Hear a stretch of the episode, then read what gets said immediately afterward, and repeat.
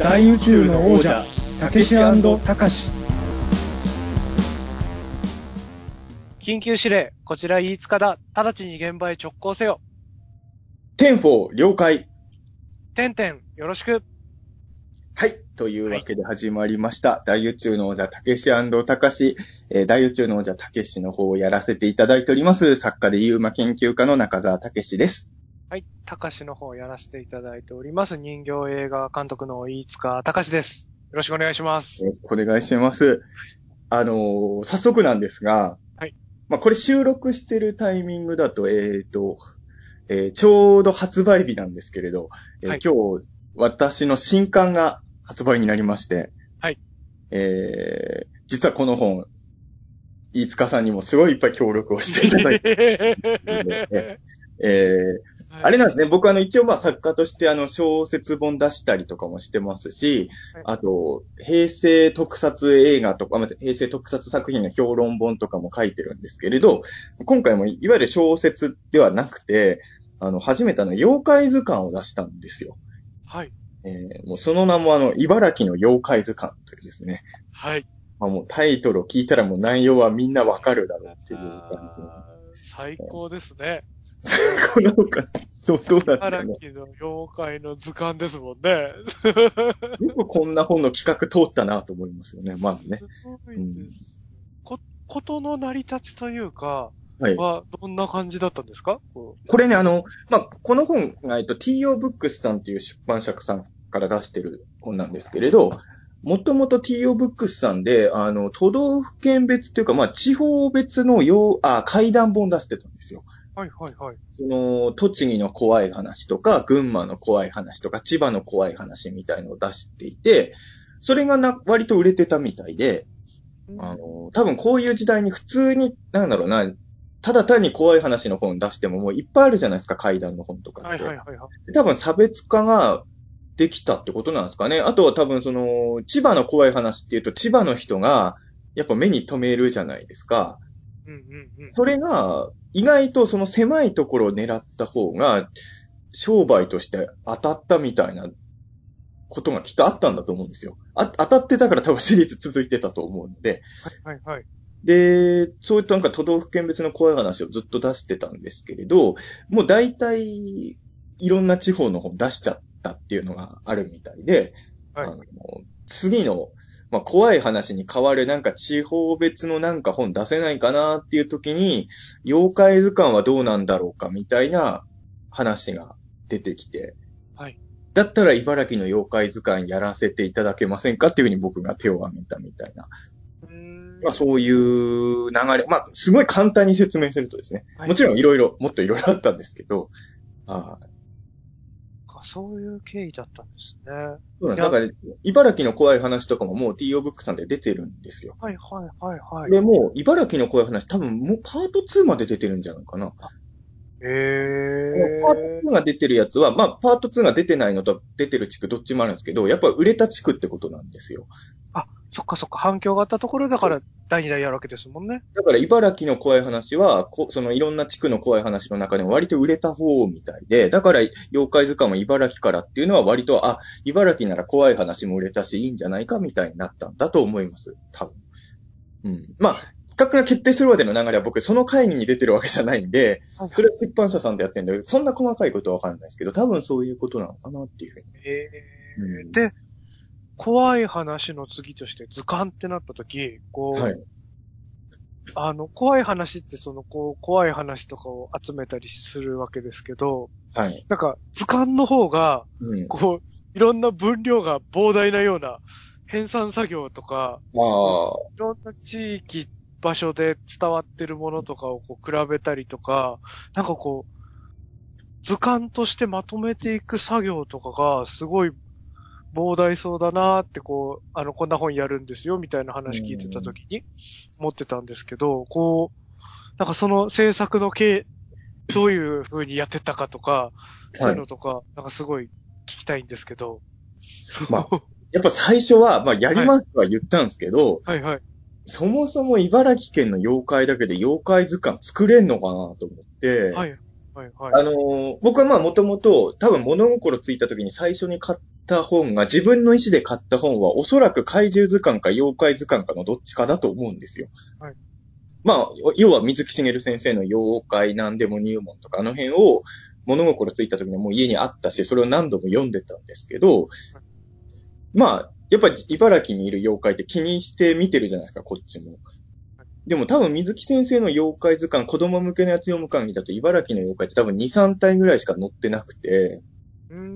で、それプラス、まあ、あの、普通に生活してて、あの、あそこにはカッパの話があるとか、天狗の話があるとか耳に入ってくるじゃないですか。はいはい。そういうの入れても、まあ、数はたかが知れてるので、大丈夫かなとはちょっと思いましたけど、うん。ただあれなんですよね。えっ、と、その、去年だったかな？えっ、と、2年前かな？えっ、と、2017年に、なんか埼玉文学館っていうところで、僕埼玉の妖怪についての講演をしたことあるんですよ。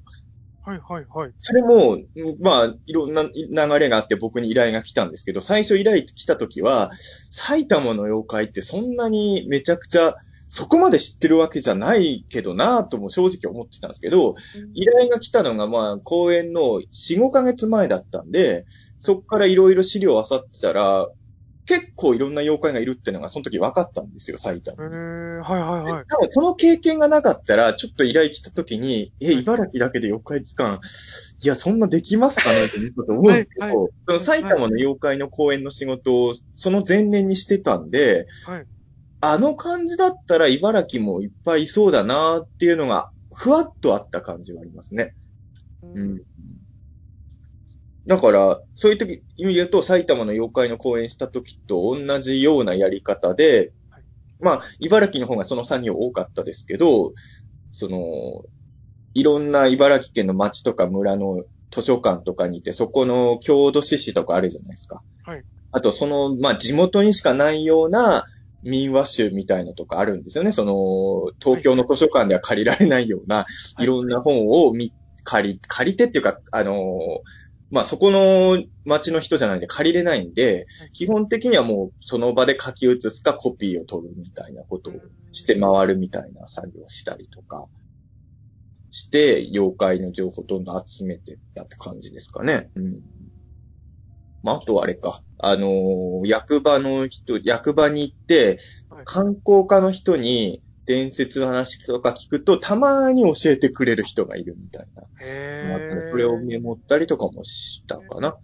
うん。まあ、あとはあれですよ。飯塚さんにも協力していただきましたけど、その、はい妖怪、まあ、妖怪の伝説がある場所にいくつか連れてってもらって、あの、はい僕車の運転できないんで、はい。あの、ここ行きたいんですけど、連れてってもらっていいですか？みたいいはいはいはい。あの、一緒に大ダラボーのね、見に行きましたもんね。楽しかったですね、あの日は。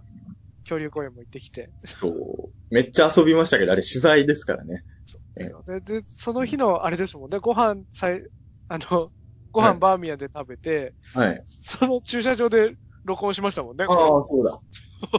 未だにあの大宇宙のその唯一あの、ちゃんと顔を合わせて撮った2本は、ね、あの日の夜、車の中で撮ったやつですよね。ええー、ー、そうか、じゃあそういう風に足を使っはいて作った本なんですね。出来上がった。そうですね。まあそこら辺はいわゆる普通の妖怪図鑑の作り方。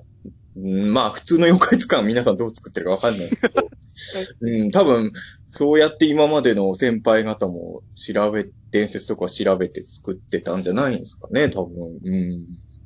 まああとはちょっとあのこれは僕のこだわりで、現代妖怪もいっぱい入れたか、いっぱいっていうかまあ、古典的な妖怪の方が数は多めにしたかったんですけど、いわゆる現代妖怪、まあ、その、口裂女、トイレの花子さん、人面犬的なやついるじゃないですか。はい。ああいうものも入れたかったんで、はいはいはい。それは、まあ、ちょっといろんな人に呼びかけたりとか、うん、あとイベントとかで、あの、なんか妖怪の話とか知ってる人いませんか？みたいに聞いたら、いろいろ集まってきたものがあったね。それは収録させてもらって、で、まあ、あの、いつかさんが目撃したね、牛地なはいね、入れて。入ってるとの噂ですね。あそうあそうですね。そうそう。あのね、これ本当申し訳ないですけど、まだいつかさんに本をお渡しできてないんですよね。そうなんですよね。うごめんなさい。今日の時点で、ここ注文してたんですけど、今、はいステータスを見たら配達中になってて、明日の、はいあ多分お昼ぐらいに届くみたいです。すみません。だったら、あの、なのでちょっとふわっとしちゃってて申し訳ないんですけど。えだったら明日以降収録すればいいじゃないか。聞いてる人はなるかもしれないですけど。いや、これはでも僕がね、あの、発売日前に、いつかさんにお渡しできてないのが悪いので、あの、ちょっとね、いろいろあって、ちょっといろんな手違いがあって、まだいつかさんにお送りできてなかったので、はい。それはちょっと申し訳ないんですけれど、はい。こう、僕読んでないというか、手元にない状態で、なので、はちょっとこう、なんですかね、あの、もう買われた方で読んでる方からするうん。と、ちょっと、あの、ふわ、もやっとしちゃう感じになっちゃうかもしれないですけど、ちなみにこう、あの、この図鑑で、な、何体の妖怪が、あの、あ、茨城にはあるということが、こう、中田さんのリサーチで判明したんですか？これね、僕もね、ついこの間目次で数えたんですよ、気になって。はい。89体でしたね。89もいるんですね。でも、ここまで行くなら、あと10体足して99ぐらい。99って結構あるじゃないですか、この手の本で。はいはいはい89ってちょっと中途半端だなとは思う。うーん。ええー、まあでもね、そうなんですね。とりあえず89体の茨城県の妖怪を収録はしたつもりなんですけど、ただあのーそうですね、さっきの現代妖怪の話とかもそうなんですけど、やっぱ妖怪の定義みたいのも多分人によっていろいろあると思うんで、いや、これ妖怪として紹介していいのみたいのも入っ、人によっては入ってるとは思います。確かにそうですよね。うん現代妖怪とか、まあ、特にあの、あれですよ、牛ジナとかって、妖怪なの？っていうと。でも、牛ジナーは、牛ジナーは一応ほら、カッパとキジムナーのイメージが 入ってるから。僕の中ではめ、いや、なんか結構そこは悩んだところで、はい例えばはいあのー茨城の、なんだろう、その、もっと怪獣みたいなやつもいるわけですよ。はいはいはい。それはやっぱ妖怪に入れちゃいけないんじゃないかと思って、ああと宇宙人とかですね。結構宇宙人の目撃談とかいっぱいあるんですけど、茨城県でな。るほど。さすがに宇宙人を妖怪として載せるのはちょっと僕嫌だなと思って、だから、一応現代、まあ、うん、難しいところですね。じゃあ、あの、実はあの、筑西市でカエル男が目撃されてて、はい。それは載せてるんで、宇宙人ダメでカエル男は OK の基準ってなんだよって言われちゃうと、難しいんですけど、でも、やっぱ UFO に乗ってやってきたやつとかをさすがに妖怪図鑑に載せるのはちょっと違うかなっていう、これはでももう完全に僕のイメージの問題かもしれないですけど、あとはこう、目撃した人が何と称したかによりますもんね。その、そうですね。カエル人間を見ても、うん。あの、宇宙人みたいなのって言ったら宇宙人になっちゃいあま、すしねでも。ね、カエル男に関して言うと、見た人は宇宙人見たって言ってたんですよ。そうそうなんですね。ええー。そうなんですけど、それを、その人が描いた絵を見て、あの、山口敏太郎さんが、これはカエル男そっくりじゃないかって言われて、なるほどな。うん、そっからカエル男っていう、要はその、オカルトマニアとかでも何でもない人が、カエル男そっくりのを見てるっていうのは、これは、より不思議なんじゃないかと。オカルトに詳しい人が見たんなら、その、錯覚とかかもしれないけど、みたいな、思い込みかもしれないけど、みたいな説明つくのかなっていうのもあったんで。そうですよ。確かに妖怪見ても宇宙人だっていうこともあるし、宇宙人見ても妖怪だって思うこともありますもんね。うんなんかその辺は確かにその曖昧で、その特にね、オカルト本とか見てると、その、まあ、天狗宇宙人説とか結構有名な説として唱えられてたりするんで、はいまあ、結構ごちゃ混ぜになりそうなところもあって、で、僕実はこの本に関して言うとですね、そう、あのーまあね、そん、決してお安い本じゃなくて1200円するので、あのー誰でも買う本ではないと思うんですけど、やっぱあのーもしね、書店、近くの書店さんにあったら僕が言いたいことは、あの、前書きと、最初の紹介されてる妖怪一体分のところまでは読んでほしいなって立ち読みでって思ってて、はい。割とその、前書きと最初の一体でこの本のスタンスはなんとなく伝わるように書いたつもりなんですよ。要はその、この本における僕の、まあ僕が作ったこの妖怪、この本の中における妖怪の定義は僕はこういうふうに考えてますよっていうのをまず前書きで説明しているので、はい、はい、はい。で、その後に、その最初の一体目の妖怪の解説のところで、ちょっとその、その世界で目撃されている未確認生物、まあ、ユーマとの比較みたいのちょっとそこに載せ書いてるんですよ。うーん。要はその、今海外、まあそのカナダとかね、ノルウェーとかでこういうユーマが目撃されてるから、このユーい世界中で目撃されてるユーマとこの茨城に伝わってる妖怪に微妙にリンクするところがあるな、的なことを最初の1体目の妖怪の解説文で書いてるんですね。はいはい。でそれを読むと、まあ、この作者の人のスタンスはわかるなというか、はいはいはいはいはい。京極夏彦先生だったら絶対こういうこと書かないなっていう。の をお見せしてるというかね、えー。そういうことはやったつもりなんですけど、だから、ね。え、そっかそっか、まあちゃんと、うん。まあ、その、注文してか買われる方とか、あともう、あの、妖怪ってタイトルついてればもう何でも買うっていうマニアの方とかもきっといるとは思うんですけど、その、まあ、買うかどうか悩んでる妖怪好きの方は、前書きと最初の妖怪1体目の解説を読んでいただいて、自分の妖怪感に合うか合わないかは、そこでジャッジしてもらえるといいかなと僕としては、うん、思ってるという感じですかね。うん。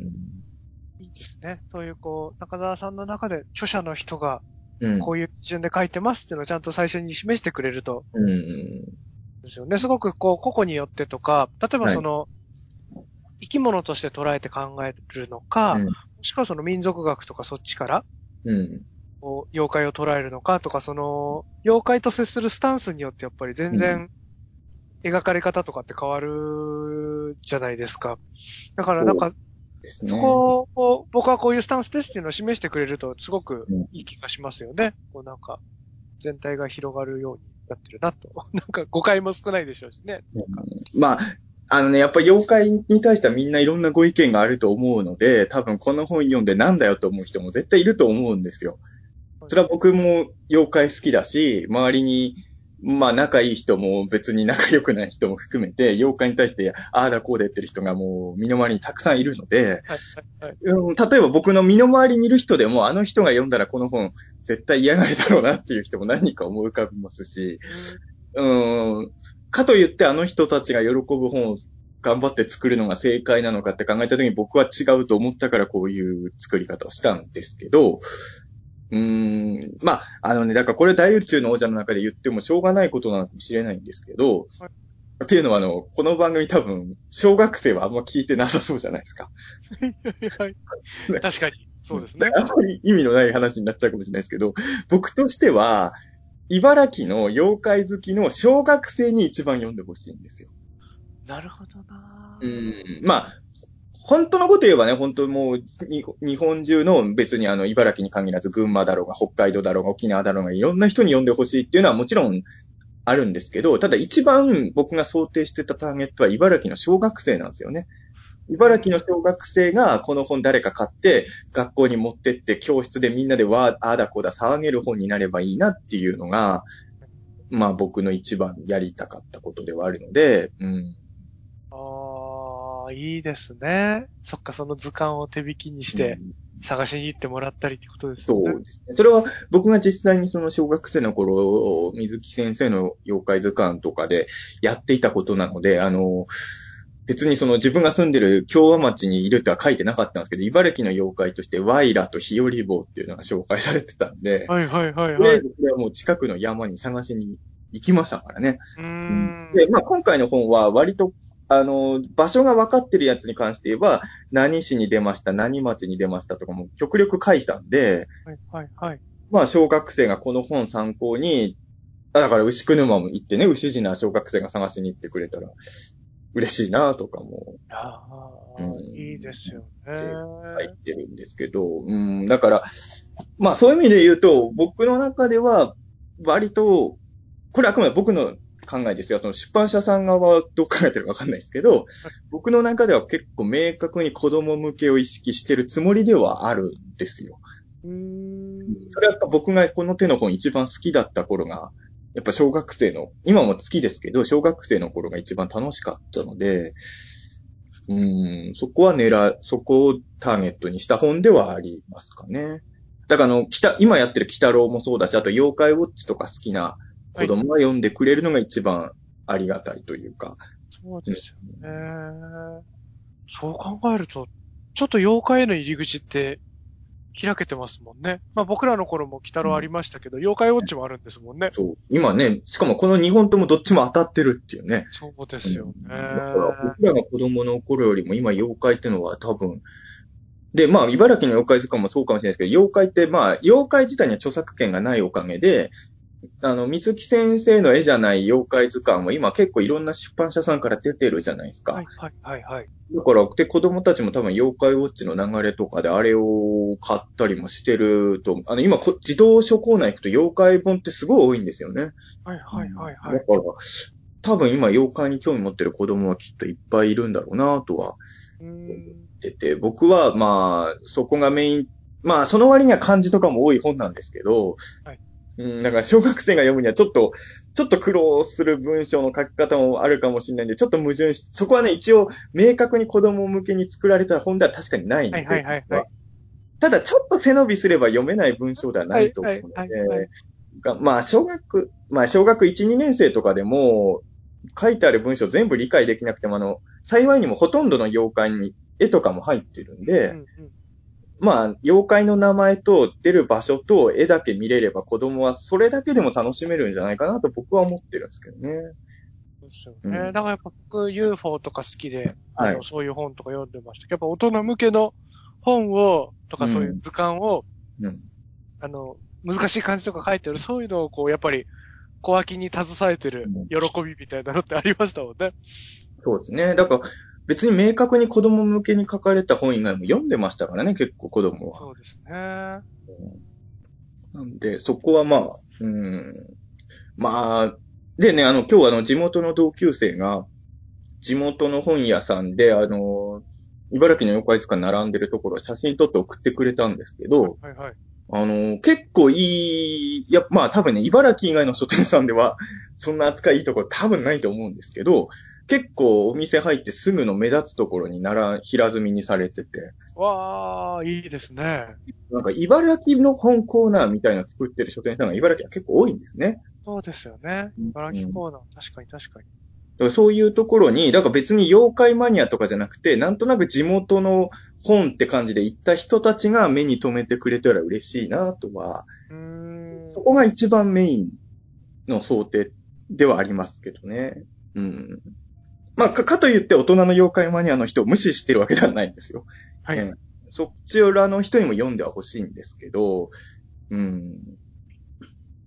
まあ、ただね、まあ、そうですね。今日、だから今日発売したじゃないですか。はい。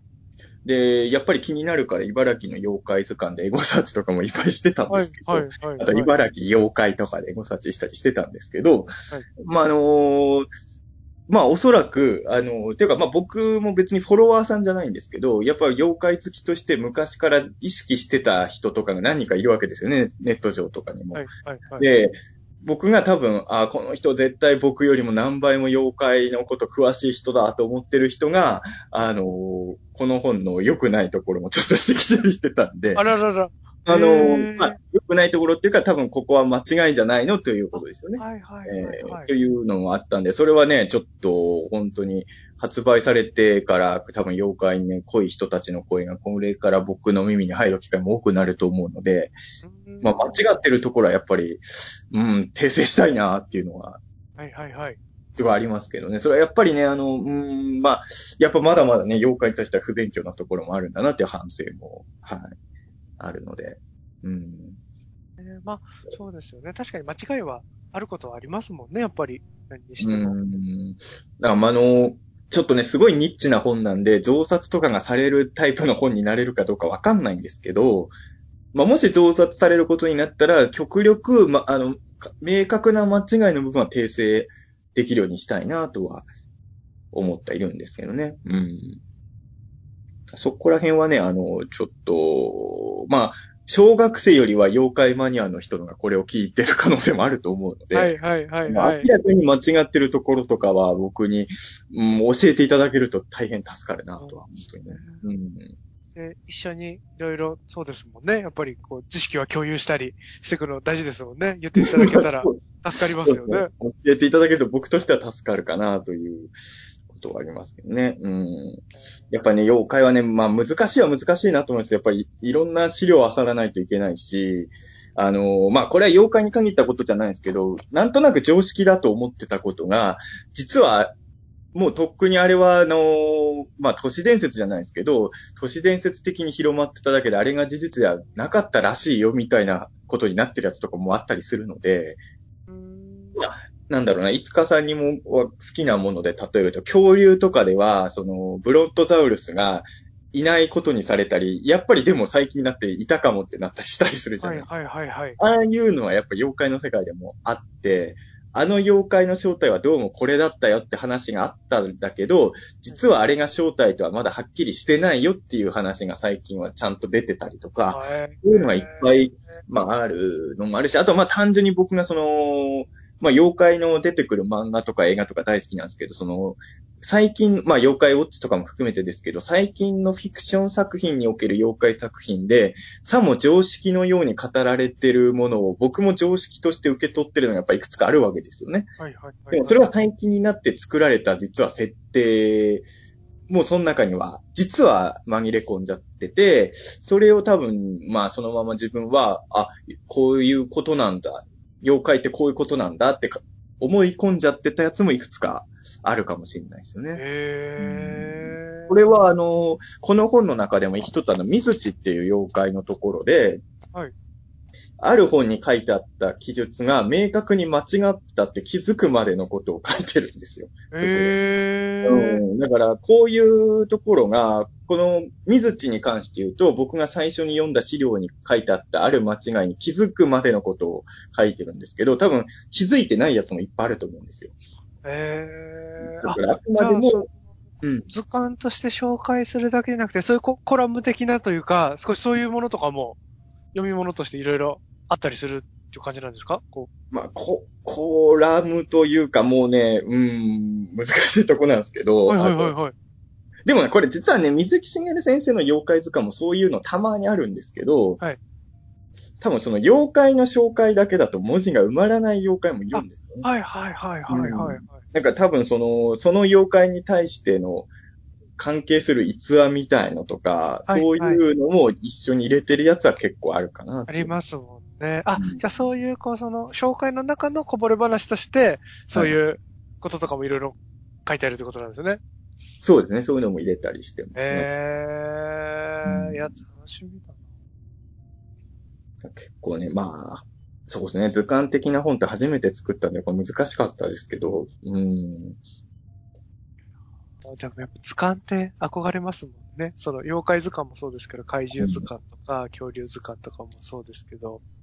そうですね。だからやっぱり最初に出来上がった本が送られてきたときに、まあどんな本でも最初見たときは感動するんですけど、やっぱ小説の本とかとはちょっと違う感動はあるのは確かですよね。はいはいはい。あの、なんだろう。何度もパラパラめくりたくなるのは 小説より強いかもしれないですね。そういう欲求はそうですよね。小説は言っても、あの、活字なんで、はい何度もパラパラめくる、まあ、めくってますけど、でもやっぱ妖怪図鑑の方が、まあ、特に絵とか写真とか自分がね、あの、まあ、写真は自分が撮ったのもあるけど、絵とかは僕が描いてるわけではないので、はいはい。自分の描いたものにこういう絵をつけてもらえたんだっていうのはね、うんえーそ、そこはやっぱ面白いところだなとは思って、はい。あの、いつかさんの写真も載ってますからね、今度。わー。ありがとうございます。楽しみです。まあ、お礼を言われるようなことではないんですけど、はい、載せ、いつか。かさんの写真も載せちゃってますね。はいや、図鑑に僕の。あと、いつかさんが撮った写真はちょこちょこ載ってますね。あ、本当ですか？あの、例のやっぱ大ダラボはいとか行った時に、いつかさんに写真撮ってもらったじゃないですか。はいはいはい。あれ、絵とかが本の中で使われているので、はい。嬉しいな。まあ言うてもよく考えたらね、映画監督の撮った写真ですからね。映像作家が撮ってる写真ですからね。それは正しいキャスティングですよね、カメラマンさん的にはね。そうですよね。カメラマン兼うん運転手として一緒に遊びに、はい遊びじゃないな、取材に行かせていただいて。かん、かん、一円、一円もギャラ払わずにすみません。いや、本当それはね、申し訳ないなと思って。いやいや、楽しかったですか。まあね、本当にもうあの取材は、まあやっぱり妖怪について調べるのは楽しいですよね。あのー、全然興味ないもの図鑑作るのは本当苦行だと思うけど、はいはいはい。これは楽しかったかな、本当に。うん。いや、だから僕はね、本当に、あのーうん、まあでも、こういう本を僕が出したことで、まあ今回は地区別の妖怪のやつは多分 T.O. ブックさんが今後も出していこうとするんですけど、多分もっといろんな切り口の妖怪図鑑がどんどんいろんな人が書いていけばいいのになと思うんですけどね。はいはいはいはい。そしたら妖怪もっと楽しくなるのにって僕なんかは思っちゃうんですけど、うん。ね、いろんな切り口のいろんな観点からの妖怪図鑑がこれから第二になって増えていくのは、ちょっと期待できますよね。面白そうだな。だから僕はね、今回の妖怪図鑑の中で、まあいろいろ悩んだんですけど、例えば、その、音量的なものもちょっと入れたりもしてるんですけど、あと神様とかね、かはい要はそういうのって妖怪に入れていいのかどうかって、そこも議論はあるわけですよね。あの、今回前書きにも書いたんですけど、あの、例えば、ヤマタノオロチとかって、鬼太郎とかにも出てくるじゃないですか。はいはいはい。もう、ヤマタノオロチってそもそも妖怪なのかっていう話もあるわけですよね。はいはいはいはい。うん。だからそういうのをもう本当にもうきっちりした、なんとなくふわっと妖怪に入れられてることが多いやつはもう完全排除した妖怪図鑑みたいのもあってもいいかもしれないし、僕は逆に今回極力ふわっとさせようって思ったんですよ。その、ヤマタノオロチとか、その辺ぐらいは音量とかは入れてる人もいるじゃないですか、妖怪図鑑に。はいでもこれを妖怪図鑑に普通は入れないよねっていうのも、ちょっと乱暴に入れたのもあるんですよね。はいはいはいはい。それは、まあ嫌がる人もいるかもしれないけど、僕としては、まあさっきも言ったように僕はこの本、茨城の妖怪好きの小学生がメインターゲットだと思ってるんですけど、まあ少なくとも僕が通ってた教室ではこいつが入ってた方が盛り上がるっていう。多分、あの、僕含めて、あの時教室にいたクラスメイトたちがこの本見たら、この妖怪の、これを妖怪として紹介してることで、より盛り上がるだろうなっていうので先行しました、僕は。うん。これはちょっと世代によってとかでいろいろあると思うんですけど、僕がやっぱ小学校ぐらいの時にみんなで読んでたそういう怪怪獣じゃないか、そういう妖怪とか、あとこう、生物とか恐竜とかの図鑑に、あの、実際にその世界の怪物みたいな図鑑だったと思うんですけど、はい。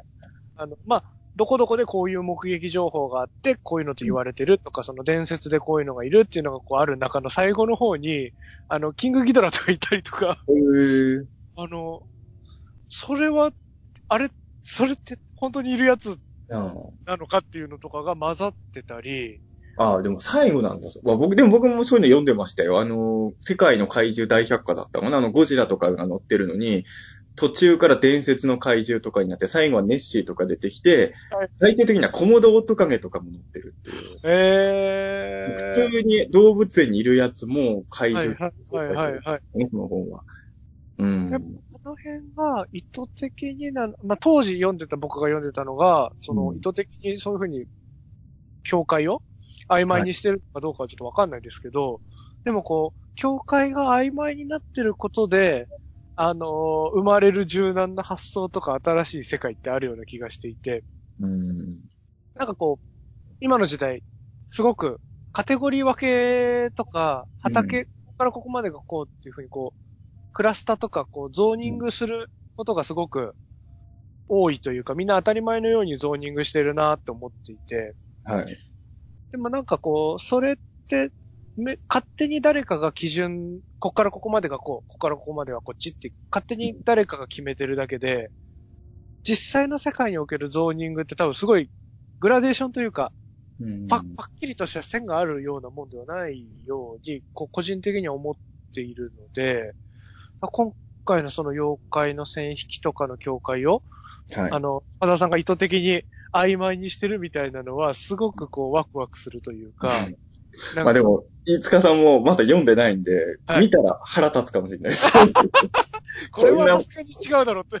こんなもん妖怪に紹介、妖怪としてカウントしてあかんやろ、みたいなのもあるかもしれない。うん。なんかその、そうですね。お話聞いてる限りでは、なんかそういう、こう、いい意味でのボーダーをぼかしていくうんあ変に畑を作っていかないようなものに、未来というか、に繋がっていくような、なんかこう、先駆けになってんじゃないのかなと、勝手に期待を膨らませていますが。ただまあ、その一方でやっぱ僕もマニアなんで、例えば、あの、恐竜とかで、飯塚さんもそうだと思うんですけど、その、プテラノドンを恐竜とか言われるとイラッとするっていうのもあるじゃないですか。あー、確かにな。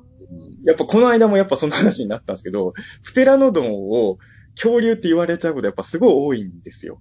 はい、はい。でプテラノドンは恐竜じゃないんです。あの、例えばあの、牛久のプテラノドンをオカルト番組で紹介すると、やっぱ僕がぶっ飛んだことを言って、それを否定する人がまともな人って感じで番組は成立するはずじゃないですか、本来は。なのに、だから、まともな人チームがプテラノドン恐竜って言っちゃ絶対ダメだと思うんですよね。うん。だから僕いつも、いや、これは恐竜じゃないんですけどって言うんですけど、みんなポカンとされちゃうんですよ。はい。まあでも、なんでよ、翼竜と恐竜って言われても、まあなんか、大きい枠で考えたら恐竜でしょみたいなイメージをみんな持ってるような気はしますもんね。うんこ多分その、やっぱりその、ヤマタノオロチとか、そういうのを妖怪に入れちゃうのは多分そういうことなんだと思うんですよ。う。プテラノドンを恐竜にしちゃうのはおかしいとか。多分そういうのが多分妖怪ファンの間ではあって。で、それはまあ気持ちとしては実は僕はそっち側の気持ちもわかるはわかるんですよね、やっぱり。うん。ただまあ、それは多分その、その時々出す本のコンセプトであって、例えばジュラシックパークにプテラノドンとかモササウルスがいないとだいぶ寂しい映画になるじゃないですか。うん。だからそこは、うーん、茨城の、まあ茨城の妖怪図鑑っていうか僕が作る妖怪図鑑はヤマタノオロチ的なやつは、やっぱ入れたいなっていうのはありますよね。うん。そういうことで言うと、今、中田さんの話聞いてて、はい。僕、その辺のカテゴリー分けに多分イラッとしない人なんだな。あ、そうなんですか。ええあ、じゃあプテラノドン恐竜って言われても全然平気言われなんですても、そう、翼竜だとは思ってますけど、うんそうそうそうですよね。まあ、そうか。まあ、後から人が決めたことだしな、みたいな気でいるああ。気はす、って考えると、ねえ、昔あの、田口清隆監督のはいウルトラゾーンで脚本僕書かせてもらったじゃないですか。はいであの時もルナチクスが出ることになって、はい、はい、はい、はい。で、あの、ルナチクスが現れたら大人たちが怪獣だって言った後に子供が鳥獣だっていうのが脚本にはあったんですよ。はい、はい、はい、はいで、。田口さんも撮ってたんですよ。実はそこと撮影はしてるんですけど、はいあの、まあ別にギャグ界じゃなかったんで、割とそこら辺のシリアスなシーンだからどうしても鳥獣だって入れると、話の空気感を壊すって思って、田口さんはそのシーンをカットしてるんですよ。でもやっぱ案の定、ルナジクスは鳥獣だろうみたいに言う人が結構いて、あーでもね、まあわかるんですよね。僕も、田口さんが、あの、シリアスな話の空気を壊すからっていうのはもう、ま、ごもっともだと思うし、はい、はい。演出家としてすごい正しいと思うんだけど、何も知らないマニアの視聴者が、ルナチクスは鳥獣って言って欲しかったってなる感覚も僕はすごいわかるんですよね。うん。分かってないでそうやっちゃったのだとしたらすごく悲しいなって気持ちはわかりますね。そうなんですよね。でも、よ多分、でも、妖怪図鑑とかも、飯塚さんは僕とプライベートで付き合いがあるから、はい。まあ、どういう人かなんとなくわかるじゃないですか。はい、はい。知らない人から見たら、もう、とにかくよ、何でも妖怪ってことにしちゃってはい、全部ごちゃ混ぜにしやがったなっていうふうに思われても、おかしくはないとは思うんですよね。まあうんこう、比較とかしちゃうのはあんま良くないですけど、こう、例えば、愛のなく、雑に作られたそういう本とかもあるじゃないですか。うん。あの、ざっくりしたはい本も世の中ありますよ。あります、だからああああいうのと、ああいうのの類なのねって思われたらすごいもったいないですもんね。うんまあだから、まあそうなんですよね。その、特に現代妖怪とか入れるときも悩んだ。まあ現代妖怪もそうですけど、妖怪の解説の中で、いあの、ユーマとか宇宙人の話とかもちょっと入れたりしてるんですよ。はい、はい、そのはい。レプティリアンの話とかをユーマの解説の中に持ち込んだりしてるんですけど、全部じゃないですよ。あの念のためですけど、あの、何個かはこれは入れたかったんですよ、僕は、やっぱり。はい、はい。それはなんか僕が作るユーマ、あ、妖怪図鑑だから、やっぱ僕は今仕事で、そのユーマの研究家みたいなポジションで、ね、仕事する機会も多いんで、その僕が作るゆ妖怪図鑑なんだから、そこはやっぱりそういう要素は入れときたいなっていうのはもう意図的にそれは入れてるんですよ。で、多分、妖怪ファンの、まあ全員とは言わないけど、妖怪ファンの半分ぐらいは、そういうやり方は嫌なんだろうなっていうのも分かってる上でそこはやってる感はありますはい。ね。あえてやってるってことうんやっぱり妖怪といわゆるそのムー的な、オカルト的な、まあムーでも妖怪のページありますけど、あの、まあ、いわゆる宇宙人とかユーマの話を妖怪の解説に入れ込むっていうのは、まあ確かに、まあ嫌な人は嫌だろうなっていうのは、それは僕も分かっててやってます、そこは。うん、なんかこう、ちょっと初歩的な質問だったら申し訳ないんですけど、現代妖怪って、はいどのぐらいからのものというか、が一般的には現代妖怪とされてる？くらいからなんですかね。僕もそんなにそこに関しては詳しくわからないんですけど、まあでも赤マントぐらいからはもう現代妖怪扱いですよね、やっぱり。ああ、そうな。うん。人面犬とか、あのも辺。うもう完全、まあ現代。はいまあただね、人面犬って難しいのは、実は江戸時代の頃から、人の顔を持ってる犬の話とか、はい実はあるはあるんですますよね。うんまあ、ただ、その、いわゆる今僕たちが語ってる人面犬は、まあ、現代妖怪なんでしああ、ょうね。なるほちなみに、じ人面犬は茨城の妖怪図鑑にも載せました。ど。茨城もなんかあったみたいですもんね、目撃情報、当時。で、あの、諸説あるんですけど、茨城が発祥の地だっていう説もあるので、あそうなんですね。まあ、諸説ありますけど、これは、あの、はいはいはいどこが話の出所なのかは全然わかんないですけど、エピソードとして、あの、筑波の研究所から逃げ出したのが人面犬っていう話もあるので、へえ。ただ、でも難しいところが、その話が茨城で生まれた話かどうかわかんないですよね。全然関係ないところから、その都市伝説が生まれた可能性もありますよね。はいはいはい。その辺はちょっとわかんないですけど、ただ僕はまあ、一応筑波から生まれたって都市伝説があるんで、やっぱこれは十分茨城の都市現代妖怪だろうと思って、はい、紹介させていただきました。筑波市の現代妖怪としてですね、ええ。で、うんまたなんかちょっとふわっとしたかもしれないですけど、現代妖怪とユーマの線引きが僕はすごいわかんなくて、はい。いつも不安になってるんですけど、まあ、これもね、つってもね、多分ユーマ好きの中でもいろいろ、僕の親しい人で言うと天野光弘さんなんかは、はいはい。あの、今はまあしょうがないと思ってるんですけど、む最初はユーマの本にカッパとか載せるのもすごい抵抗あったって言ってましたからね。うん。で、まあ今だと結局フライングヒューマノイドとかクネクネとかが比較的しかも人気ユーマにもはやなってるじゃないですか。はいはいはいはい。そういうのはやっぱり天野さんとかはあんま好きじゃないと思いますよ。そっか。あ、うん。群馬って、未確認生物がユーマですもんね。そっか。はいで、あれはもう、あんなん妖怪じゃんみたいな風に天野さんはああ、なるほどなもう、もはや生物として語れるもんじゃないじゃんっていうことだと思うんですよね。はいはいはい。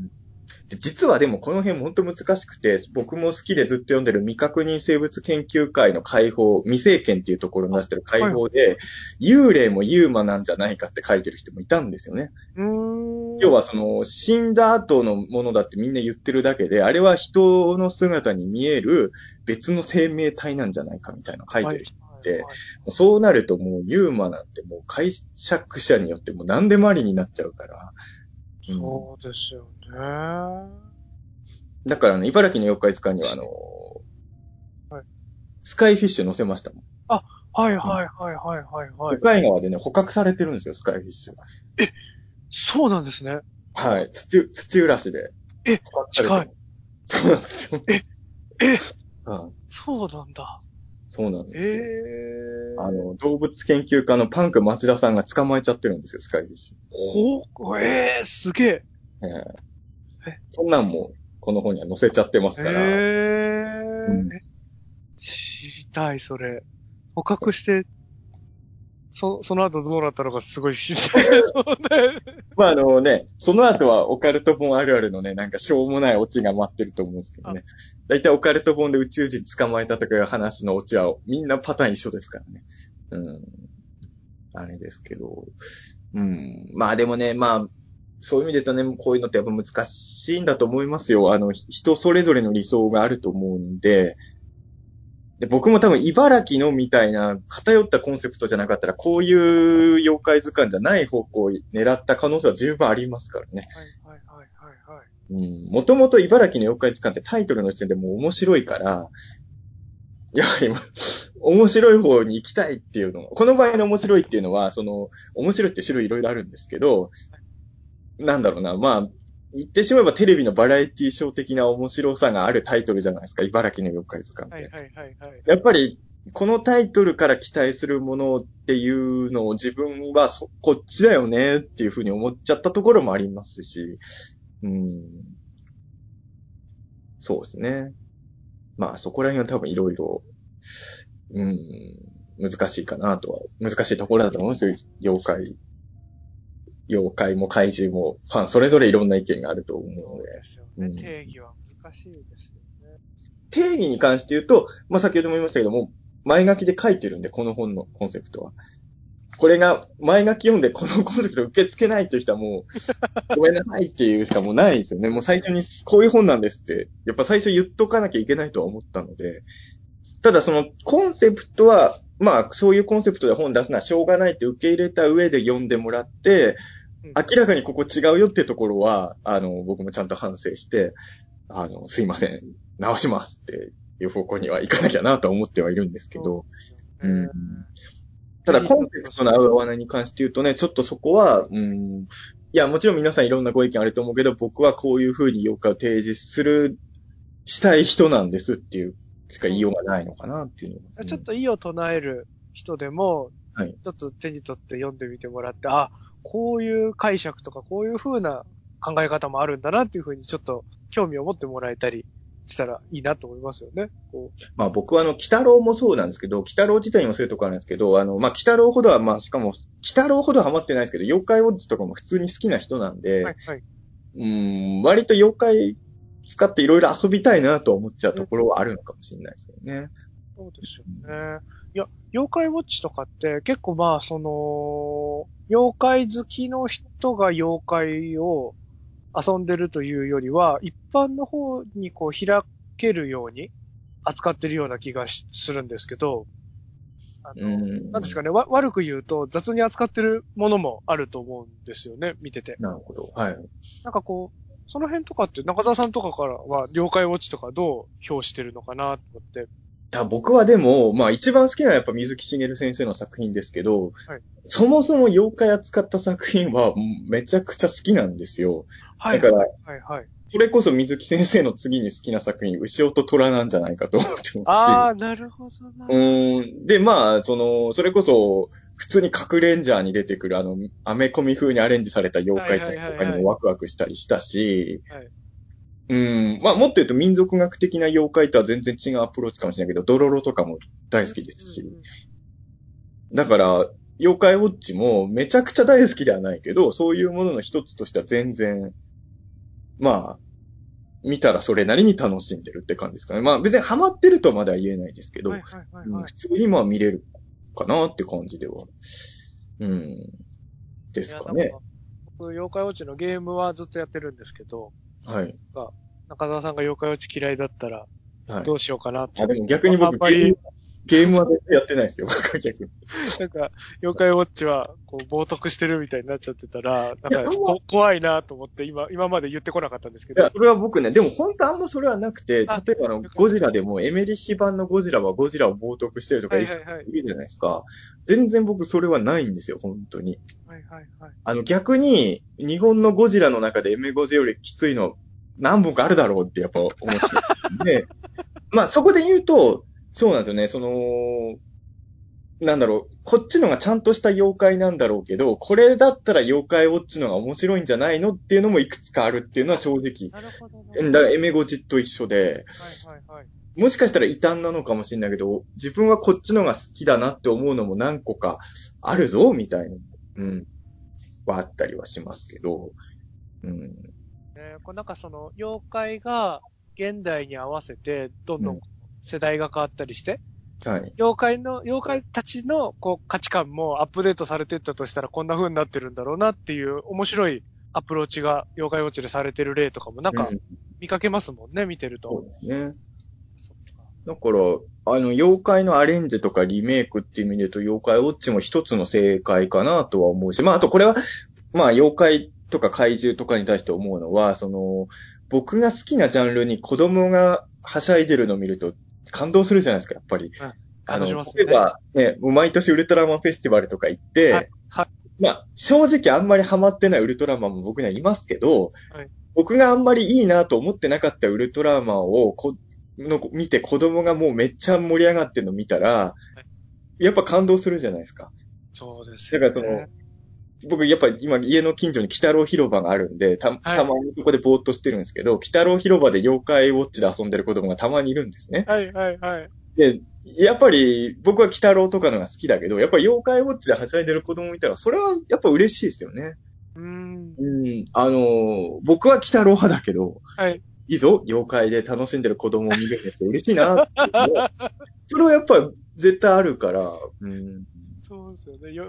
よ、北郎広場で妖怪ウォッチで遊んで、すげえ妖怪の濃度が高いですもんね、そこ。そうなんですよ。結構ね、子供はその辺気にしないから、あの、ウルフェスにね、仮面ライダーの服全身コーディネートしてきてる人とか 子供いるじゃないですか。平気でそれやるじゃないですかそ。うですよね。でも、それはね、全然僕は嫌じゃないですけど、うん。まあね、だから、ただどっちも本当好きは好きで、まあ言うても、その、まあ一番妖怪を楽しんでた時代は僕は確か間違いなく子供時代だったと思うんですけど、別に大人になっても妖怪好きなんで、まあそれこそあの、実はよ、よ、茨城の妖怪使いの中でコラムとかも何個か書いてるんですけど、あの、やっぱ僕ね、中学時代に京極夏彦先生の作品に出会って、はいまあやっぱ京極ショックが本当でかかったんですよ。もうそれまで妖怪の、といえば僕の中では水木しげるしかなかったところに、別の妖怪を使ってめっちゃ面白いのを作る人が現れたっていう感じで、そうですね。だからその後やっぱり、あの、まあ、水木先生もいますけど、水木先生とか京極先生とか荒俣先生とかで回作るじゃないですか、角川ではい。回とかも前にもやっぱり読んでいたので、で、まあ、あの、な3回ぐらいお会いしたことありますけど、多田克美先生とか、もう本当にもう、多分妖怪戦闘力が僕の1万倍ぐらいあるような人なんですよ、多田さんとかは。うーんああいう人の話聞いてると、うわーとは思いますけどね、多分。うん。多分、多田さんとかが茨城の妖怪図鑑作ったら、多分その、妖怪が本当好きな人が8割納得するような妖怪図鑑にはなると思いますけどね、それは。はいはいはい。うん。はいだそこまあでも、そっちも好きだしですけどね。まあ、まあ、あと、好きだけど、やろうと思ってもできないっていうのもありますけどね、それは僕には。仮に目指そうとしても、今の僕の妖怪戦闘力では、ただ先生のようなことはできないので。うん。だから、今の自分にできるはい。ことをやったっていうのも、まあ、正直に言えばそういうところも大きいは大きいですけどね。はいうん。でやっぱりこう、一旦ここでその、げ今できる中澤さんのフルパワーを、ここで打ち立てておくと、また今後、あれですよね、中澤さんがまた、そういう図鑑的なのを出すとき、戦闘力がどれだけ増えてるかとか、なんかそういうのと比べてみたりとかするのとかもこう楽しそうですもんね。そうですね。あのー今回やっぱ書いてて思ったのは、茨城の妖怪じゃない図鑑も作りたいなとちょっと思ったけどね。はいはいはいはい茨城はい。の宇宙,、宇宙人図鑑とか、はいはいはい。うん茨城の、まあ茨城の怪獣図鑑はタイトルはいいんだけど難しそうだなと思ってますけどね。怪獣、そうです怪獣はちょっとハードル高いから、なんだろう。茨城の怪人図鑑とか、茨城の都市伝説図鑑とかね。うん。とか、そういうのもちょっとやってみたいなとは確かに思いましたけど。うん。UFO 宇宙人はやっぱうつろ船とかもあるし、なんか、うん。なんか、しっくりくるような気がしますもんね。数が揃うかちょっとわかんないですけど。多分ね、茨城の UFO 図鑑やったら100%表紙はうつろ船でしょうね。そうですよね。とは思いますけど。うん、あそれで言うと、はい。こう、すごい気になったのが、あの、雷神が表紙じゃないですか、はい今回。あれってなんかこう意味とかあったりするんですか？表紙のデザインとかは、まあ一応僕に許可は、これで行き行きたいと思うんですけど、いいですかっていうのは、確認は来ましたけど、基本的に言うともう TO ブックスの編集さんが決めましたね。そうなんですね。僕は、あのーもう明確にどっちかっていうと子供の感覚だったから、なんか妖怪が10体ぐらい表紙に大集合してるみたいな方がいいんじゃないかなと思ったんですけどはい、あのね、TO のその、いろんなところの怖い話の表紙も割とシンプルに1枚の写真とか絵にタイトルが入ってるっていうのを割と TO さんは推してるので、多分妖怪とかもそういう風にしたかったんだと思うんですよ。一つの妖怪バーンって。そうなんですね。いや、なんか、俵屋宗達の、これ、うん風神雷神の雷神ですよね、多分。はい、そうですね、はい。茨城市なんか関係あるのかなと思って。あの、伊福部の雷神っていうことで、この絵を使って。なるほど、そういうことなんですね。要はその、こん今回の絵の中で、あの、まあもう著作権の切れてる古い絵をはい、はい。結構使わせてもらってるんですけど、あとまあそういうのがないやつは新しいイラストレーターさんが、今回4人の方に参加してもらったんですけど、だから結構はい。画風バラバラなんですけど、はい。あの4人の方がいろんな妖怪を描いてくれて。結果的にはでもね、イラストレーターさんがバラバラなのはすごいいいことになったなと思って。わ、楽しみだあの、おかげで個性の差が結構出てるんで、な。はい、はい、はい、はい。うんいろんなビジュアルの妖怪が見える本になったなと。えいいなー。ちゃんと絵描き起こされてますよ。いいですね。うわ、楽しみだないい感じに牛ジナーは、そう、まあ、あ。やっぱ、個人的にはね、絵の方は僕そんなタッチできないんであれなんですけど、はいは出来上がったのを見て、すごい満足いってる絵と、ちょっとこの絵はって思ってるのもいくつかありますけあど、そうなんですね。牛ジナーは僕の中では満足度高いビジュアルがえー。出来上がったんで、おこれは嬉しいと思う。これが牛ジナーなんだって思いました。はい、はい、はい。うんいいなぁそういうのはやっぱりね、図鑑の楽しさですよね。いや、楽しさですよね。絵描いてる人が違うとかもやっぱ良かったですもんね。うん図鑑見てて楽しいのって。そうですね。だからそこら辺はね、やっぱあの、絵とか写真がいっぱいあるんで、そこはちょっと楽しんでいただけたらなと、本当に思うので。まあだから、まあね、あの、大宇宙のお茶聞いてる人で茨城県の人そんないないかもしれないんですけど、あの、ぜひね、あの、茨城にあんま縁もゆかりもない人も読んでほしいですね。そうですよね。あれなんかふわっと流し、そのまま行きましたけど、あの、伊福部岳の雷神の話とかもいい話ですしね。そうそうそうそう。はい。すごい理不尽な話ですもんね、あれね。そう。えっていう話ですもんね。でも、み民話とか伝説とかってすごい理不尽な話多いじゃないですか。多いですね。現代の物語感覚で言うと、こんな展開ありって思いますもんね。そうですよね。で、こう紐解いていくと、それが、こう、その地場であったこういうことをメタファーというか、揶揄してるんだよとか、なんかそういうのとかと繋がることもあれば、全く繋がんないこともあって謎、謎だけが残るパターンとかもあるし、面白いですよね。広いです。やっぱ民話とか調べていくと面白いですね。やっぱり、現代人には出てこない発想がお本当多いから。うん。まあ、あの、仮にね、茨城の妖怪図鑑がすごい売れて、他の地区、例えば群馬の妖怪図鑑とか出ることになったとしても、それは僕は書かないと思うんですけど、はいはいあの、それは多分群馬とかい行きやすい人が作った方がいいと思うので、はいはい。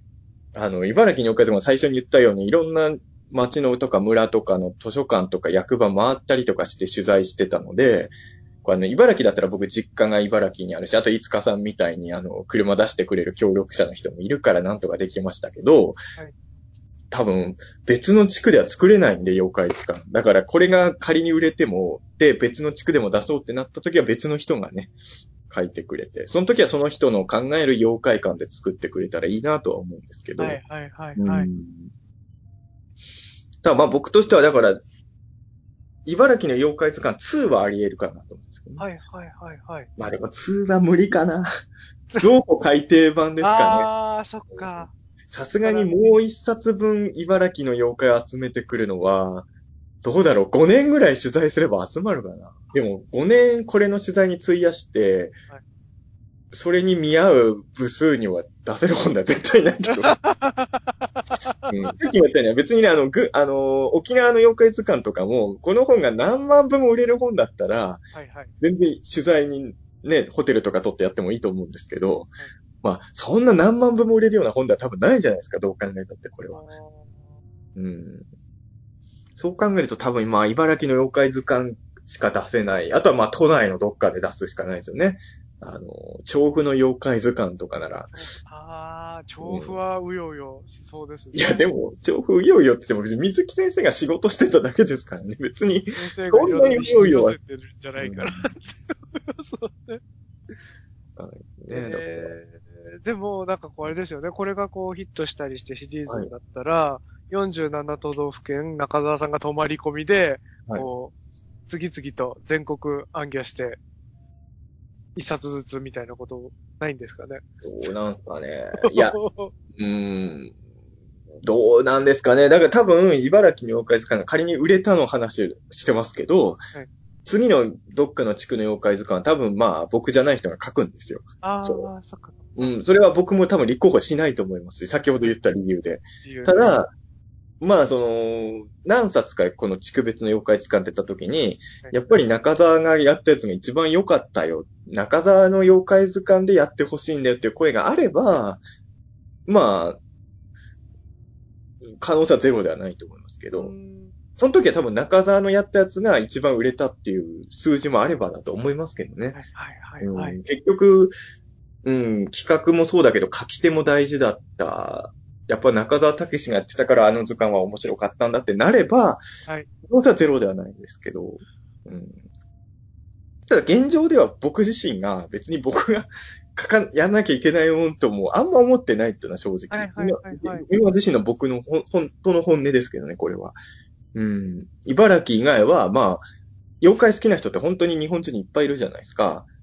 なんかそれぞれの人が思い入れのある土地で作って、バリエーション豊かな妖怪図鑑が出たらいいんじゃないのかなとかいうふうに、今は本当そう思ってますけど。そうんねただまあ、先ほど言ったように、あのー、ただ僕の出した妖怪図鑑見て、このこいつの妖怪感全然好きじゃないっていう人もいると思うのと同様で、多分僕も、まあ今後もしいろんな地区の妖怪図鑑出たとしたら、この人の妖怪感好きじゃないなっていうのは出る可能性は十分あると思うんですよ。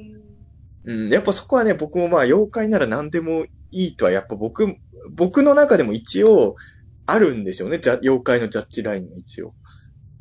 だから、難しいとこですよね。あの、だドーバーデーモンみたいなやつを妖怪として紹介していいのかどうかとかね。そうですね。難しいですよね。ここはね、難しい。なんか、ネーミングだけなんじゃないかってとこもありますもんね。そのこうん。あの、よくユーマファンが、よ、よくっていうか、僕がよく言うのは、その、日本のユーマ番組とかで一旦モメントか紹介すると嫌がる人が結構いうたんああはいはいはいはい。こんなんユーマじゃないだろう、みたいな。はいでもそういう人らが好きなユーマの中に、例えばジャージーデビルとかが入ってたりして、はいはい。あれって向こうの国で言う、日本で言うところの妖怪みたいなやつなんですよ。そうですね。うん、だから、海外のやつならいいんだ、みたいなのね、ちょっと思ったりはしてたんで。そうですよね。う確かに悪魔とか電気と重なってるやつですもんね、ジャージデビル。その未確認生物単なるそうではなくて。だからその辺がね、ちょっと、みんなの線引きが多分曖昧なところはあると思うんですけど、うん、でもさっきも言ったように僕も何でも妖怪にはできないから、あ例えば都市伝説で言うと、その、つくばとかでやっぱロボットの都市伝説とかもあるわけですよ。はいはいはいはい。それを、やっぱ現代妖怪として紹介はし、ロボットはさすがに無理っていうのは、はいはいはいはいはいはい。なんか物が化けたとかはいいけど、やっぱロボットは妖怪じゃないよって僕の中にはあはい。って。うん。だからあのーまあ、100%そんなわけねえだろうと思うけど、牛久大仏が、実はあの、巨大ロボットだって。はいがはいはい。あれ、ロボットじゃなければ僕は妖怪として紹介してもいいのかなと思ったんですけど、ロボットじゃなと思ったんですよね。その、都市伝説が、あの、牛久大仏には心があって、たまに動いてるとかだったら妖怪として僕も紹介したいなと思った。はいはいはいはい。もうロボ、実はロボットで、だと、ロボットは都市伝説だけど妖怪じゃないって、それは僕のジャッジなんでしょうね。そうですよね。でも人によってはロボットも妖怪にしちゃってもいいっていう人もいるかもしれないですよね。うん。な何かそういう怪異とかが、の影響でロボットがおかしくなってるとすれば、まあ、そう捉えてもっていう人もいるでしょうしね。うん。まあまあ難しいですよね。まあ難しいでね。でも、もっと言うと、まあ僕は怪獣図鑑も好きですけど、ジェットジャガーも怪獣図鑑に乗るわけじゃないですか。キングジョーとかも。はいはいはいはい。あのもね、難しいところなんですよね。ロボット怪獣ってなんだよとか思うし。確かにそうですよね。だから、もしかすると妖怪もロボット妖怪とかをぐらいまでカテゴリー広げる人たちが今後出てくるかもしれないはいはいはい。なっていう予感はあるけど、僕はそこまではできなかった。うんうんうん。やっぱそれは僕の、まあ、なんだろう、よちょっと保守的なところがまだあるのかもしれない。妖怪に対して。やっぱ妖怪のイメージを守りたいっていうのが若干あるのかもしれないです。あの、こんだけ無茶苦茶やっといてなんですけど、はいうん。だからここ、まあ難しいですね。そこはもう本当もうその人一人一人のもう好みの、好みっていうかまあそういういろんな問題になってくると思うので。そうですよね。もっと言うと僕は京極さんの作品のショックも受けた人間からすると、京極さんはそういうのをちゃんと区別するところで面白くした人だと思うんですよ。はいはいはい。今まで僕、だから僕がなんとなくふわっとか見てた妖怪に対して、実はこういうのを妖怪って言うんだよっていうのをエンターテインメントとして見せてくれた京極ショックみたいなのが僕は中1か2の時に、あれはもうほんとでかかったので、うん。まあね、だから、答えはないんじゃないですかね、こういうものに対して言うと。確かにな現状で言える答えがあるとしたら、僕のより、多田克美先生の妖怪戦闘力は3万倍ぐらい上だっていうことで。とは思う。い倍も違う。や、ほんとね、ちょっと喋っただけでも、なんだこの人はと思いましたからね。こんな人やっぱいるんだなと思って。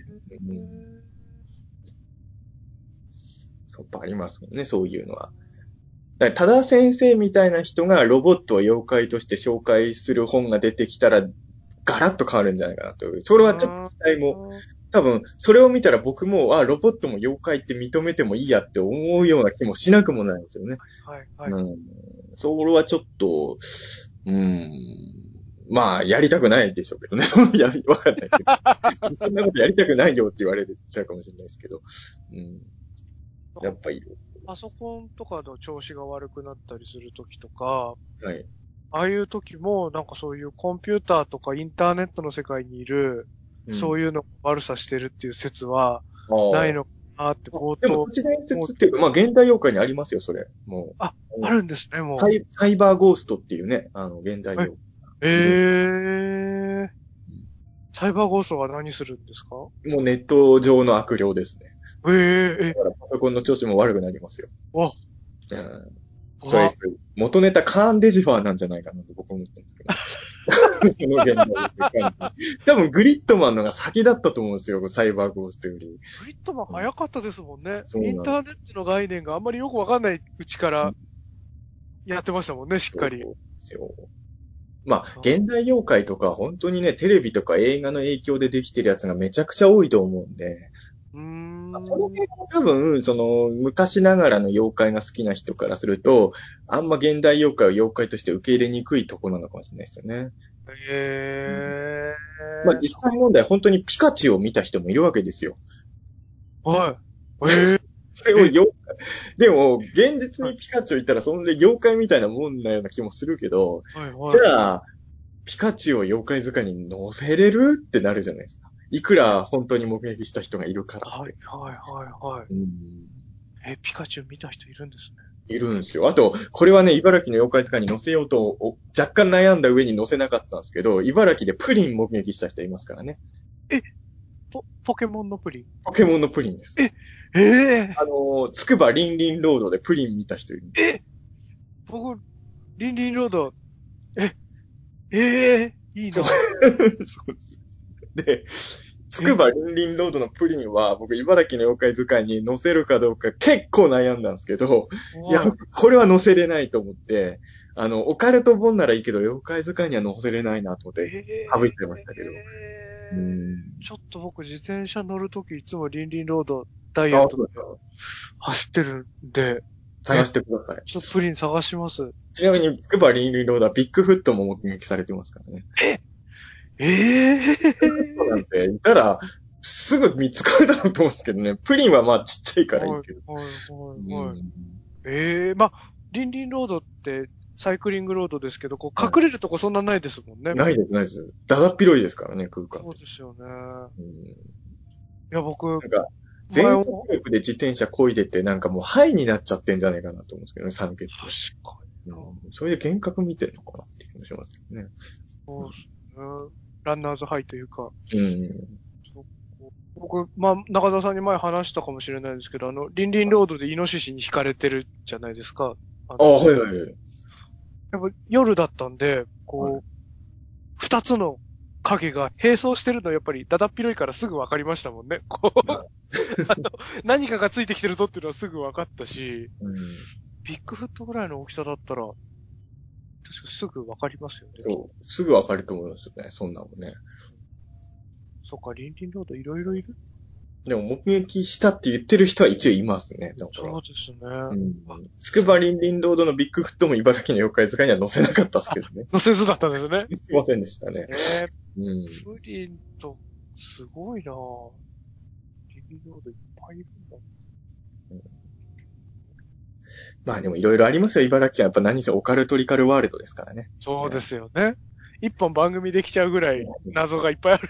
そうでももう茨城の不思議な話をもう何年も押してますけど、ね、ファミリー劇場でオカルトリカルワールド茨城をやって、その後は、まあ、いつかさんもかかってましたけど、イバキラ TV でも、イバキラ都市伝説のっていう番組をやって、で、タピーとたけしの超常現象 X ファイルでも茨城ユーマファイルをやって、この間も平成ジャンプさんの番組でね、ユーマ、茨城はユーマの聖地って紹介したりもしてたんで、はい、はい、はい。でさらに、ここでだからなんか、茨城、中沢茨城不思議情報プレゼンの、そう、もうね、集大成みたいな感じで茨城に妖怪図鑑が来てるっていうのもちょっとあります。ねうん。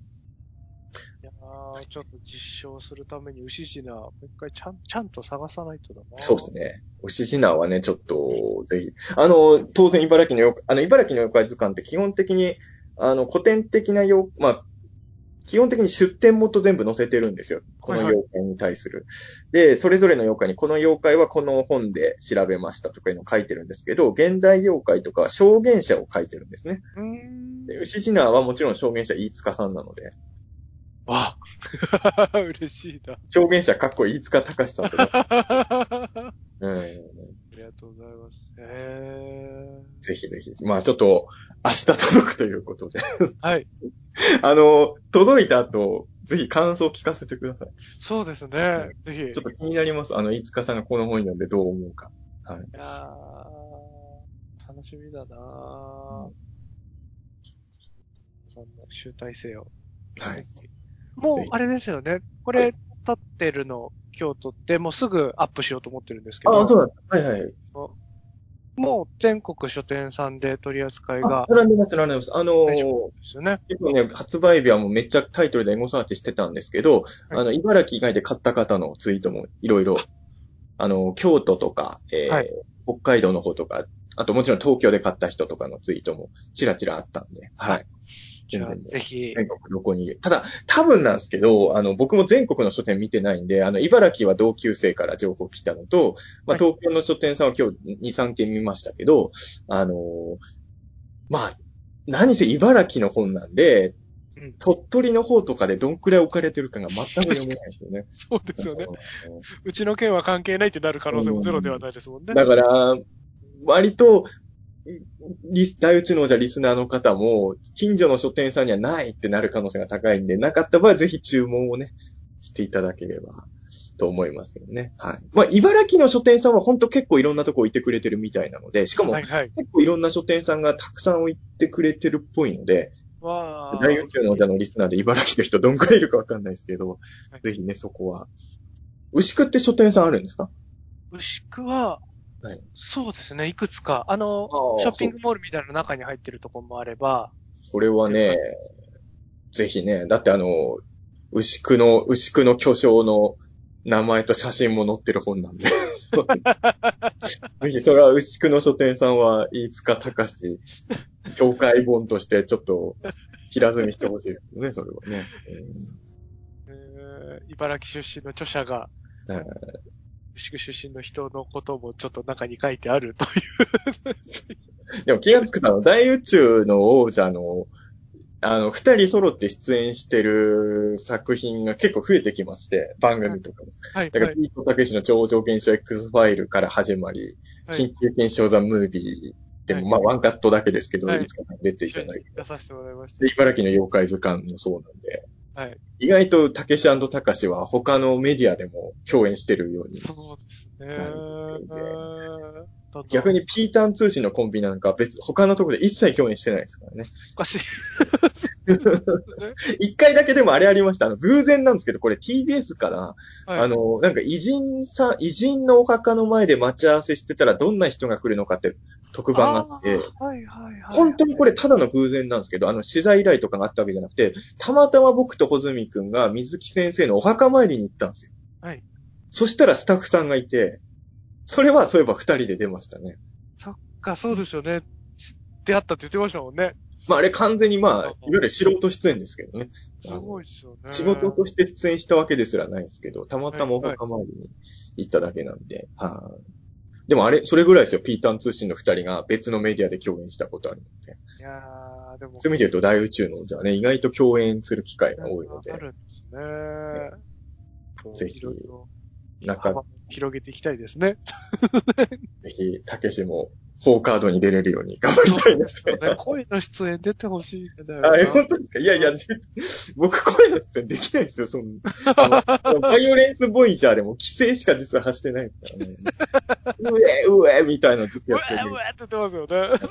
あれ、僕の、あれ？あ、この間、内田監督がゲストで来てくれた時も話しましたけど、僕のえ声出してたキャラが死んだ後も僕の声がずっと出てましたからね。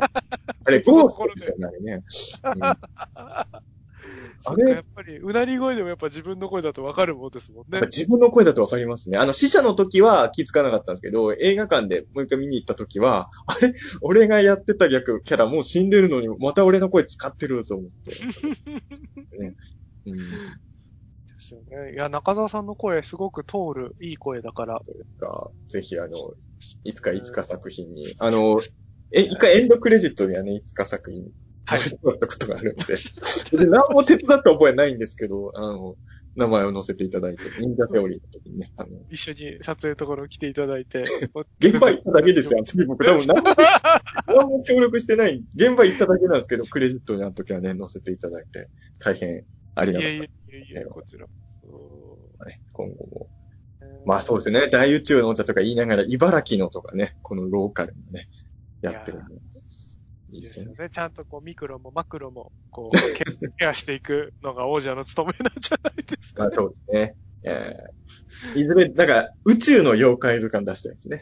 いいですね。宇宙妖怪ってなんか、まあワクワクしますね。何も思い浮かばないんですけど、あ、であのー今ね、手元にないからもう、うろ覚えなんですけど、昔、70年代ぐらいに出てた妖怪図鑑って、宇宙の妖怪何体か紹介してるの確かにあったんですよね。へー。宇宙の妖怪なんてそいつらだけですから、図鑑作るにはちょっときついのかもしれないですけどね。うん。まあ、ユーマとかで紹介されてるスペースクリッターとかを無理やり妖怪って紹介してとしても一冊分。一応ね、茨城の妖怪図鑑も若干微妙かもしれないけど、89体いるわけですから、はいはいはい。宇宙の妖怪を80何体見つけられるかは難しそうだけど、ちょっとチャレンジしたくはありますよね。ですよね。うんいろんな宇宙の妖怪。JAXA とか宇宙に行った人たちのいろんな証言から、妖怪を。ねえ。こればっかりはね、あの、石燕の資料とか読んでても全然出てこないでしょうからね。柳田国夫とかでも宇宙の妖怪の資料は。そうですよね。井上、井上遠慮先生だったら一応あの哲学堂に宇宙のなんかもあったりするじゃないですか。ああ、ありますねいや。そうだ。まあ井上先生は、ただでさえ妖怪迷信だって言ってた人なのに、ここでさらに宇宙の妖怪とか言い出したらもう一番相反する説になっちゃいますけど。う んそういうのもね、なんかできたら楽しいかもしれないなとかも思いますけどね。うんまあでも僕、まあ、ちょっと僕はだから、本当でも本当良かったです。あの、妖怪図鑑が出せて本当に嬉しいですね。ああ、ですうんね。楽しみですね。楽しみにちょっと読ませていただきますので。あれですよね。TO ブックスさんから、あ、そうです。はい。茨城の妖怪図鑑って言ったはい。タイトルは茨城の妖怪図鑑。あの、たまに間違って多分茨城県の妖怪図鑑とか思う人いると思うんですけど、茨城のですね。はい。県は入ってない感じですね。ねはい。ぜひあの、大宇宙のじゃあリスナーの方にもね、あの、お読みいただければ嬉しいなと思ってるので、よろしくお願いします。はい。じゃあ、はい。そんな感じですかね。そうですね。はい。いや、すみません。なんか本当になんかあの、皆さんぜひよろしくお願いしますということで、はい。はい。はい。ありがとうございました。ありがとうございました。